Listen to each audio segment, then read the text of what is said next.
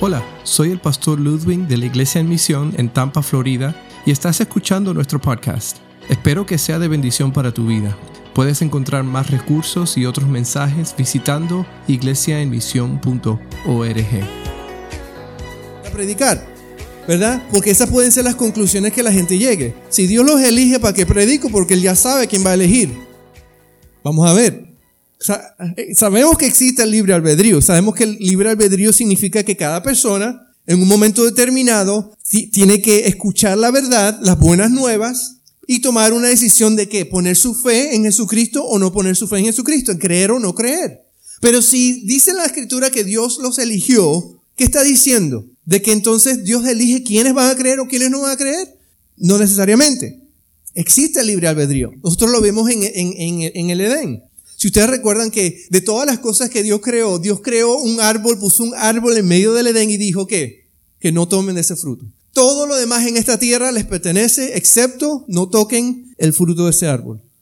Hay personas que dicen, bueno, si Dios puso ese, y si no hubiera puesto ese árbol, no hubiera problema entonces. Y ese no era el punto. El punto era que Dios puso ese árbol para demostrar que teníamos la opción de elegir. Teníamos libertad para elegir. ¿Qué es mejor? ¿Que alguien te quiera por obligación o que te quiera porque, porque en verdad te quiere? ¿Verdad? Todas las personas quieren que alguien lo ame, no porque tienen que amarte, sino porque, porque desean amarte. Y, y, y, en esencia eso es lo que Dios ha hecho con nosotros. Nos dio la libertad para que cuando lo busquemos, lo encontremos, lo veamos, le sigamos porque queremos seguirle, porque entendemos quién Él es y porque no queremos a más nadie que Dios. Eso es mejor que decir, ¿sabes qué? Tengo que amar a Dios porque no tengo otra opción. Tengo que ser obediente porque no tengo otra opción, porque no me, ya no tengo otra opción. Eso suena más como un robot, alguien que está preprogramado a hacer algo. Por eso es que Dios nos da la libertad. cuando habla de, que Dios nos eligió, no está, no está, y hay una frase que quiero que, que recuerden. El hecho de que Dios sabe quiénes han de ser salvos no significa que Dios lo determina. ¿Ok? Aunque Dios sabe quiénes han de ser salvos, no significa que Él lo determina. ¿Por qué? Porque tenemos nosotros que, que responder al llamado del Señor. Él sabe que tú respondiste al llamado del Señor, Él sabía que tú ibas a responder, pero no significa que, que, que Él dijo, yo quiero que tú respondas y que tú respondas. No, cada uno teníamos la libertad para responder a Dios. So, aunque Dios sabe quiénes han de ser salvos, no significa que porque Él sepa, Él haya determinado. Él nos dejó a nosotros la decisión de creer en Jesucristo. Nos dio la decisión de, al escuchar las buenas nuevas, que el Espíritu Santo abriera nuestro entendimiento, nosotros responder a Él. Y decirle, sí, Señor, yo necesito de ti. No por obligación, sino por qué. Porque yo quiero, porque necesito, porque sé que no hay otro, nada más. No hay nadie más que pueda llenar ese vacío. Dios nos da una oportunidad a nosotros y eso es lo que el libre albedrío nos permite, que nosotros podamos tomar una decisión y decirle al Señor, Señor, te necesito. Entender que separados de nada podemos hacer. Entender que de Él me amó tanto que Él entregó su vida por mí. De que no hay nada que yo pueda hacer para reparar mi condición pecaminosa de separación eterna, sino por medio de Jesucristo quien Él proveyó, que, que Él dio su propio hijo para qué? Para que tomara mi lugar. So, me da a mí la, la, opción. Yo una vez traté de explicarle esto a los jóvenes en un, en estudio bíblico. Y yo le dije, eh, no es exacta, es una idea, para darle una idea. Imagínate que nosotros tuviéramos un equipo de baloncesto. Para el equipo de baloncesto generalmente 12 jugadores por equipo, ¿verdad? Más o menos. 12 jugadores. Significa que yo necesito tener por lo menos 12 uniformes, ¿sí? Pero pueden venir 50 muchachos a, tratar de ser parte del equipo. Y les ofrezco eh, eh, el, el tryout para que ellos vengan y demuestren sus habilidades. Pero yo sé que van a haber 12 que van a estar en mi equipo. ¿Por qué? Porque ya se ha determinado, ya yo sé que el número de, de uniformes que yo quiero son 12. O que yo necesito son 12, o 15, o 20, o 50. Pero ¿qué, tengo, ¿qué tienen que hacer la gente? Los muchachos tienen que aceptar la invitación de qué? De venir a la práctica. Tienen que aceptar la, la, oportunidad de qué? De, de, de, hacer, de, de hacer lo que ellos tengan que hacer para ser parte del equipo.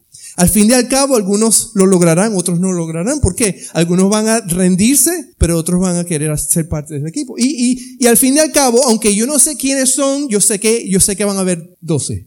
Y al fin y al a elegir a 12 y estos 12 van a ser parte del equipo. Yo no sabía quién era, yo sabía que había haber 12.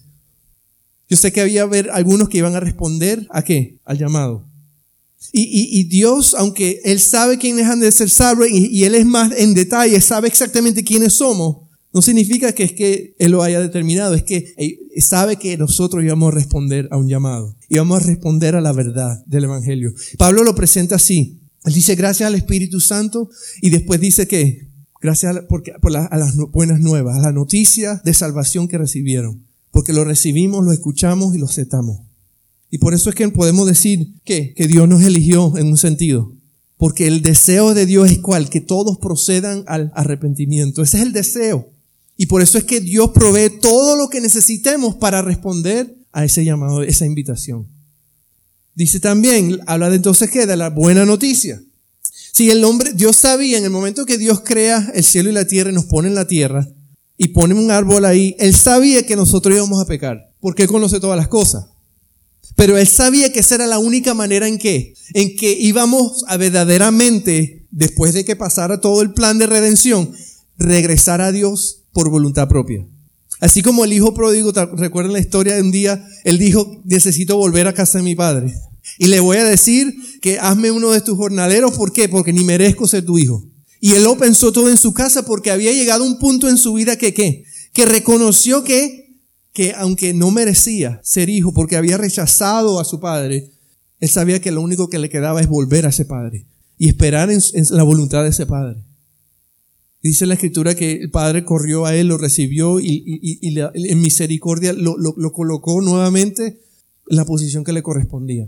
Dios trazó un plan, ha trazado un plan, porque Él sabía que íbamos a caer, pero la buena noticia, dice la Biblia, es que Él tuvo un plan ya preparado a través de la historia para enviar a su Hijo, para que su Hijo entonces tomara nuestro lugar y pagara el precio del pecado que nos correspondía a nosotros. Él trazó ese plan desde el momento antes de que, siquiera hubiera puesto ese árbol en el Edén. ¿Por qué? Porque sabía esa era la única manera en que pudiésemos nosotros decidir, desear regresar a Él, desear volver a restaurar esta relación. Y esa es la, la tercera cosa. La verdad es que Él quiere restablecer la relación con nosotros. Nosotros formamos relaciones cuando, cuando las parejas se unen. Generalmente eh, eh, estamos en, un país donde se forman relaciones y matrimonios no por obligación, sino por qué? Por mutuo amor, ¿verdad? Por, por mutua decisión. Hay países que lastimosamente se forman matrimonios por obligación, ¿sí? Los padres venden, le dan la, la, hija, que se case la hija aunque tenga 12 años, con el hombre de 50 años, ¿por qué? Por un, un trato. Y sabemos que eso no es amor y sabemos que eso no es una relación. Es simplemente un contrato que se hizo ahí este, extraño. Pero en una relación sabemos que ambas partes, ¿qué ocurre? Desean que tener una relación, sea de amistad, sea de amor, sea de matrimonio. Y es exactamente esa relación la cual Dios quiso restaurar. Él hizo su parte, que fue que enviar a su hijo a morir por nuestros pecados. Él hizo su parte que nos permite a nosotros entonces qué? Ser salvos, reconocer que necesitamos a Jesucristo, aceptar ese perdón que Él ofrece para restablecer esa relación. Y al fin y al cabo, la verdad que Pablo está diciéndonos es que recuerden que al fin de todo esto es que, que restablezcan esa relación, que vivan en esa relación con Dios, que fue hecho por medio del el Espíritu mismo, que nos ayudó, que nos convenció del pecado que teníamos y, nos permitió volver a Jesucristo y aceptar ese perdón por las buenas noticias. Esas son las buenas noticias. Entonces nos dice cómo podemos mantenernos firmes, recordando y permaneciendo firmes, creyendo en la verdad. ¿En la verdad de qué? De que hubo unas buenas nuevas que, que, Dios trazó un plan para restaurarnos, para, para comprarnos, para que pudiésemos restaurar una relación con Él. recordar que hoy día tenemos esa relación con Él. Que hoy día podemos cultivar esa relación con el Señor. Pablo está diciendo, ¿no sabes qué? Mantén esa relación viva porque de eso se trata. Tu vida se trata de que tú todos los días mantengas esa relación ahora con Dios que es posible por medio de Jesucristo. Esa es la meta y eso es lo que significa creer la verdad. Saber de que Dios, que, que Dios nos escucha. Saber de que, como, como, como, como partimos los domingos en la mañana, de que Dios está escuchando nuestras peticiones de que no solamente Dios está escuchando, de que Dios está respondiendo nuestra... ¿Por qué? Porque Él nos ama y tiene esa relación con nosotros. Es una relación constante, viva. ¿Sabes? El problema de, los, de las dificultades es que el diablo, el enemigo quiere que, que, tú pienses, Dios se olvidó de mí. Ah, Dios se olvidó de mí. Déjame decirte que, que Dios tiene más, tanto amor por nosotros que, que, que él, él, él, como que puso, es como cuando, cuando, es, cuando estás enamorándote y tú haces lo que, tú manejas cuatro horas para ver a tu querida, tú sabes, y tú haces todo, ah, para conquistarla, ¿verdad? Sí, en ese momento que tú estás dispuesto a hacer lo que sea, uh, tengo que ganarme, tengo que ganármela. Y cuando se hace en la dura, ¿sabes? Tú tratas más, ah, no, no, que me golpee, no importa, ¿sabes? Esa primera demostración para que tú entiendas. ¿Y sabes qué? Dios hizo lo mismo con nosotros. Él mandó a su hijo, dio a su hijo en una cruz y un madero sufrir por nuestros pecados, para, para demostrar su amor por nosotros. Dice Juan 3:17, porque de tal manera amó Dios al mundo de tal manera, tan grande fue la demostración, el amor que él tenía, que él, que él tuvo que utilizar algo para comparar el, la cantidad de amor que él tenía por nosotros. Era tanto su amor que él tuvo que hacer algo a tan grande magnitud para demostrarnos su amor. ¿Sabes por qué? Porque yo escuché una vez a, Mel Gibson cuando él hizo La Pasión de Cristo, le entrevistaron y él es católico. Y es interesante porque él dijo una expresión que se me quedó. Él dijo, él dijo, hablando de, lo que es eh, Jesucristo y todo esto del sacrificio, él dijo, Dios pudo haber, Jesucristo pudo haber pinchado su dedo y derramado una gota de sangre así por, nuestros pecados, pero no, Él decidió ir a un madero y sufrir la muerte más grande en ese momento por nosotros. Porque su sangre pudo habernos lavado en ese momento, pero Él decidió que entregarse por completo por nosotros hasta la muerte. Se hizo pecado, dice la Biblia, por nosotros. So, demostrar, Dios demostró la cantidad de amor, la magnitud de su amor, utilizando qué? Algo tan inmenso, tan grande, que era que sacrificar su propio hijo. Por amor a nosotros. ¿Para qué? Para que entonces pudiésemos establecer esa relación. Para que nosotros mirésemos en ese momento, ese acontecimiento y digamos, yo no tengo ninguna duda de que Dios me ama. Cuando estemos pasando dificultades en la vida, poder decir, mirar la cruz y decir, yo no tengo duda que Dios me ama. Porque Él ya demostró con, con, con un, de una manera increíble lo tanto que me ama. Y eso es lo que no podemos hacer. Disminuir lo que Él hizo por nosotros. No podemos reducirlo a un acontecimiento que algunos dicen por ahí, bueno, tal vez ni pasó, tal vez ni sucedió. No, sucedió, fue un hecho. No podemos menospreciar lo que Cristo hizo por nosotros en la cruz para demostrar la inmensidad del amor que Dios tiene por nosotros. Que entonces, ¿qué sucede? Que Él a sellar ese, ese pacto, eh, sellar nuestras vidas con su Espíritu Santo, es como, como ese anillo que nos ponemos para decir que ya, ya, ya te pertenezco. Eso tenemos que entonces entender que Pablo está aquí resaltando que tenemos que nosotros creer la verdad, mantenernos, ¿por qué? Porque esa verdad ha unido nuestras vidas con Dios nuevamente para esa relación, para tener esa relación que Dios ha querido siempre con nosotros. No es una relación por obligación, sino es una relación porque ahora entendemos que lo amamos y que sin Él no somos nada, que lo necesitamos en nuestra vida. So, tenemos eso. Pero también podemos estar firmes no solamente creyendo la verdad, sino guardando la verdad. Pablo sigue diciendo, versículo 15, con todo esto en mente, amados hermanos, permanezcan firmes y sigan bien aferrados a las enseñanzas que les transmitimos tanto en persona como, como por carta. Cuando pensamos en la palabra guardar, ¿qué significa para ti? ¿Qué viene a tu mente cuando hablamos de guarda, guarda la, verdad? Guarda. ¿Mm? Preservar, cuidar, ¿ok? Aplicar. Lo que está diciendo Pablo no es nada más guardarla y sabemos que hay mucha gente que todavía cree que guardarla es tengo en mi closet ahí guardadita la Biblia, ¿verdad?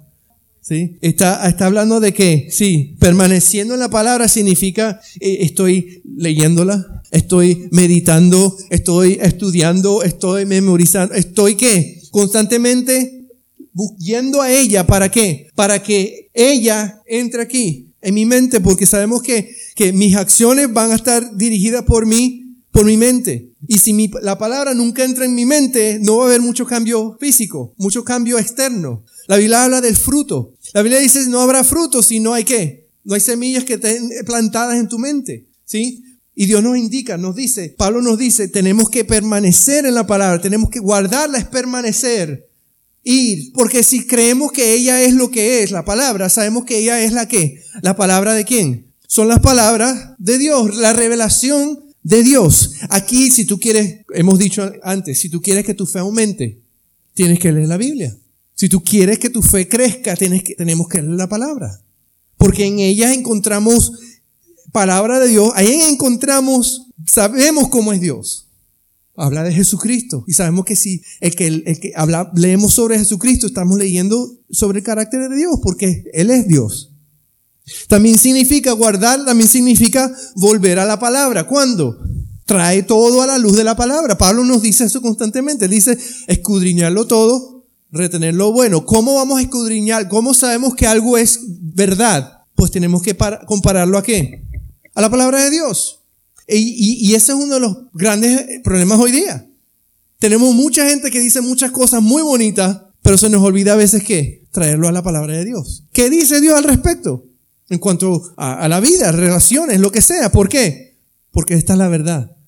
Más allá que un simple libro, es la verdad que es nuestra guía por eso Pablo dice, escudriña todo, retén lo bueno. ¿Y dónde encontramos, dónde sabemos que es lo bueno? Pues en la palabra de Dios. Por eso él dice también, tenemos que recordar también que, que el hecho de que tenemos que volver a ella, que esta es la revelación de Dios, y significa que esta es la autoridad nuestra. Debe ser nuestra autoridad. O uno de los grandes problemas que ocurrió en la iglesia católica cuando se empezó la formación es que ellos tomaron la palabra de Dios y después empezaron a crear dogmas y creencias y en vez de ponerla al filtro de la palabra, simplemente crearon dogmas y creencias y lo pusieron a la misma autoridad de la palabra. Por eso que hay cosas que ellos enseñan que dicen que va en contra de la misma palabra de Dios. Que enseñan que va en contra de la misma palabra de Dios imágenes, hablar de imagen, todo lo demás. ¿Por qué? Cuando Dios es claro que digas, no, dice, no hagas imagen delante de mí. No adores otra cosa, no adores estatua, no adores estas cosas. No adores a nadie, solamente a Dios, porque Él es un Dios celoso. Pero ¿qué pasa? Que cuando se crearon estas dogmas y estas creencias, simplemente para lo, mismo que hacemos hoy día, para mantener a la gente envuelta y participando, ¿qué sucedió? Pues se creó una, una, una, una iglesia que tiene normas que algunas son bíblicas, pero muchas son antibíblicas. Y se llama religión. Porque ahora depende de ti, o depende de un hombre, o depende de una cierta persona que, que son, es el intercesor o el representante de Dios. Pero la Biblia dice que nosotros todos somos sacerdotes. Que nosotros no necesitamos ya intermediarios, solamente Jesucristo. No necesito yo decirte todos mis pecados. ¿Por qué? Para que tú ores por mí. Porque, no, que yo puedo ir directamente a Dios porque ahora por medio de Cristo el velo ese fue roto, ya no hay separación. Ya voy directamente a Él. ¿Pero qué? Cuando la autoridad de la palabra no, es la, no llega a ser la autoridad y ponemos otras cosas, pues el cielo es el límite de lo que podamos inventar. Por eso Pablo dice, esta es nuestra autoridad. Todo debemos escudriñarlo, escudriñarlo en, compararlo a la palabra de Dios, porque esta debe ser la guía de nuestra vida. Dice el Salmo, lámpara es a mis pies tu palabra y lumbrera a mi camino. So, tenemos que valorar la palabra de Dios, poner, darle el lugar que le corresponde. Y eso es lo que significa guardar la verdad. Que en momentos difíciles debemos ir a ella, debemos recordar qué es lo que Dios dice, lo que ya ha dicho, porque ese es otro de los asuntos que nos ocurre mucho, ¿verdad? Que llegamos a un momento en situaciones donde, donde el enemigo está agobiándonos y, nos desenfocamos porque a veces logra que nos desenfoquemos de Dios y empecemos a escuchar a otras cosas. Y Pablo ya lo dijo en el texto pasado. Y cuando eso sucede empezamos incluso a actuar y a decir cosas que van en contra de la misma palabra de Dios. Dios no escucha mis oraciones, no sé qué pasa. Siento que Dios no está cerca de mí, yo siento que Dios me, dejó. Ya va, la Biblia, ¿qué dice la Biblia? Pues la Biblia dice que nunca te dice que nunca te dejaré, nunca te desampararé. ¿Acaso eres la excepción? No. Es que nos dejamos creer las mentiras. seguimos creyendo más la mentira que la palabra. Por eso que tenemos que guardarla. ¿Para qué? Para que cuando vengan esos momentos de dudas, porque la duda va a venir, podamos afirmarnos en la verdad. No, Dios no me dejó. ¿Por qué? Porque Él dice que nunca me va a dejar.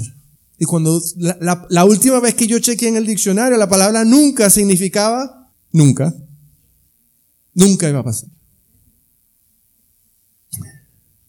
Entonces, dice, dice el versículo 16, que nuestro Señor Jesucristo mismo y Dios nuestro Padre, quien nos amó y por su gracia nos dio consuelo eterno y una esperanza maravillosa, los conforten y fortalezcan en todo lo bueno que ustedes hagan y digan. So que dice, primero podemos estar firmes y seguros creyendo la verdad, guardando la verdad, y aquí viene practicando la verdad. Hay un dicho que dice del, del dicho al hecho, hay mucho trecho. Pablo está diciendo no, que nuestras acciones tengan que ver todo con lo que estamos guardando de la verdad. Practiquemos la verdad. El punto vital que nos define como cristianos es que practicar la verdad. Eso es lo que nos distingue del resto de las personas, que practicamos la verdad. Si no practicamos la verdad, tenemos que volver a la palabra y examinarnos. Porque el punto de hecho que estemos hoy día en esta tierra es que estamos practicando la verdad, la justicia, lo bueno, lo que el Dios dice. Si no estamos practicando la verdad, entonces estás por otro camino, no el camino que Dios te ha trazado. Porque es así de sencillo. Primero, veamos, primero veamos que Dios demostró su amor. Él practicó lo que él decía. Él dijo, por que de tal manera amó Dios al mundo. Amo tanto al mundo, practicó la verdad, que envió a su Hijo. Una acción. Y por medio de esa acción demuestra que, lo tanto que Él nos ama. ¿Verdad? Cristo vino y murió por amor a nosotros. Por eso es que nosotros podemos también, ahora dice la Biblia, amar. Dice, ¿por qué podemos amar? Porque entendemos que Dios nos amó primero. Entendemos lo que significa amar. ¿Sí? Entonces, Dios demostró su amor, por lo tanto, nosotros debemos que demostrar su amor. Fíjate que piensa en los momentos que Jesús habló del amor. Él habló del amor cuando estaba hablando de que ama a tus enemigos. Porque en ese momento es cuando no, naturalmente es donde no queremos amar a nadie o a esa persona. Jesús nos dice que en ese momento precisamente tú puedes ahora amar a tu enemigo. Antes no podías, pero porque ahora entiendes mi amor, tienes la capacidad de que aún a tu propio enemigo lo puedes amar, que es algo sobrenatural. Porque nada más puede suceder en la vida de los creyentes, de los hijos de Dios. Nosotros somos los únicos que tienen la capacidad de amar aún a nuestros enemigos. Porque Él puso eso en nosotros. Él, nos habla de amor. ¿Cuándo, ¿Cuándo más nos habla de amor? Cuando dice que, ¿cuál es el más grande mandamiento? Amar a Dios sobre todas las cosas y amar a tu prójimo como a ti mismo. Fíjate que Jesús, a veces mucha gente lo ve como muy complicado y Jesús fue bien, bien sencillo. Y si tú quieres, tú quieres resumir todo esto y para que no te confundas, ama a Dios, ama a tu prójimo. Ya no hay nada que te impida hacer eso, si, bien, si estás en Cristo. Es más, Él dijo también, la Biblia también dice que, que la gente sabrá que somos sus discípulos por por el amor que tengamos uno con otro. Es más, Pablo dice en 1 Corintios 13 que, que no hay ley en contra del amor. Dice la Biblia que el amor cubre multitud de pecados. Y los que están casados saben exactamente cómo funciona eso. Yo escuché una, en una conferencia que tuvimos de, de pareja que, que, decía que tu pareja, tu esposo o tu esposa debe debes conocer lo suficiente para descalificarte. ¿Por qué? Porque conoce tus errores, tus fallas, tus problemas, conoce todo de ti. Sin embargo, porque te ama, ¿qué pasa? El amor cubre multitud de pecados, te acepta y te quiere así. Y así debe ser. El amor es practicar la verdad. Entonces Pablo está diciendo que Dios demostró su amor de una manera inmensa, porque entregó su propio Hijo. Y dice que no solamente nosotros debemos creer la verdad, guardar la verdad, sino que debemos practicar la verdad. Si pudiéramos resumirlo en una sencilla manera es, debemos amar, porque Dios amó. Desde que Él trazó su plan, Él amó. Desde que Él nos creó antes de la fundación de la tierra que dice la Biblia, que Él nos amó. Dios siempre nos ha amado. Y no es muy difícil nosotros que entendamos hoy día que lo que Dios quiere es que seamos, hagamos lo mismo. Practiquemos la verdad y eso significa que debemos amar. En, términos resumidos, ama a tu prójimo. Si Jesús no lo dijo, nos lo dijo multitud de veces, nos lo demostró. Por eso es que nosotros podemos practicar la verdad. Debemos practicarla. Debemos amar.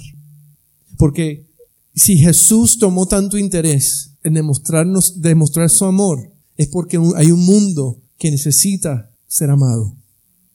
Hay un mundo que necesita ser amado. Hay personas que necesitan ser amadas. En donde trabajamos, en, donde nos envolvemos. Hay un mundo que necesita. Y yo quiero que vean eh, la tragedia de lo que va a ocurrir cuando la iglesia sea levantada y nos vayamos con Él. ¿Qué va a suceder cuando eso suceda?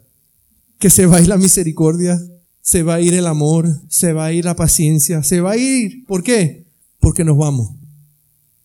Por eso es que la gente necesita ese amor hoy día. Dios nos tiene aquí en esta tierra y mientras estemos en esta tierra debemos amar. So guardar, para estar firmes y seguros debemos creer la verdad, debemos guardar la verdad debemos practicar la verdad.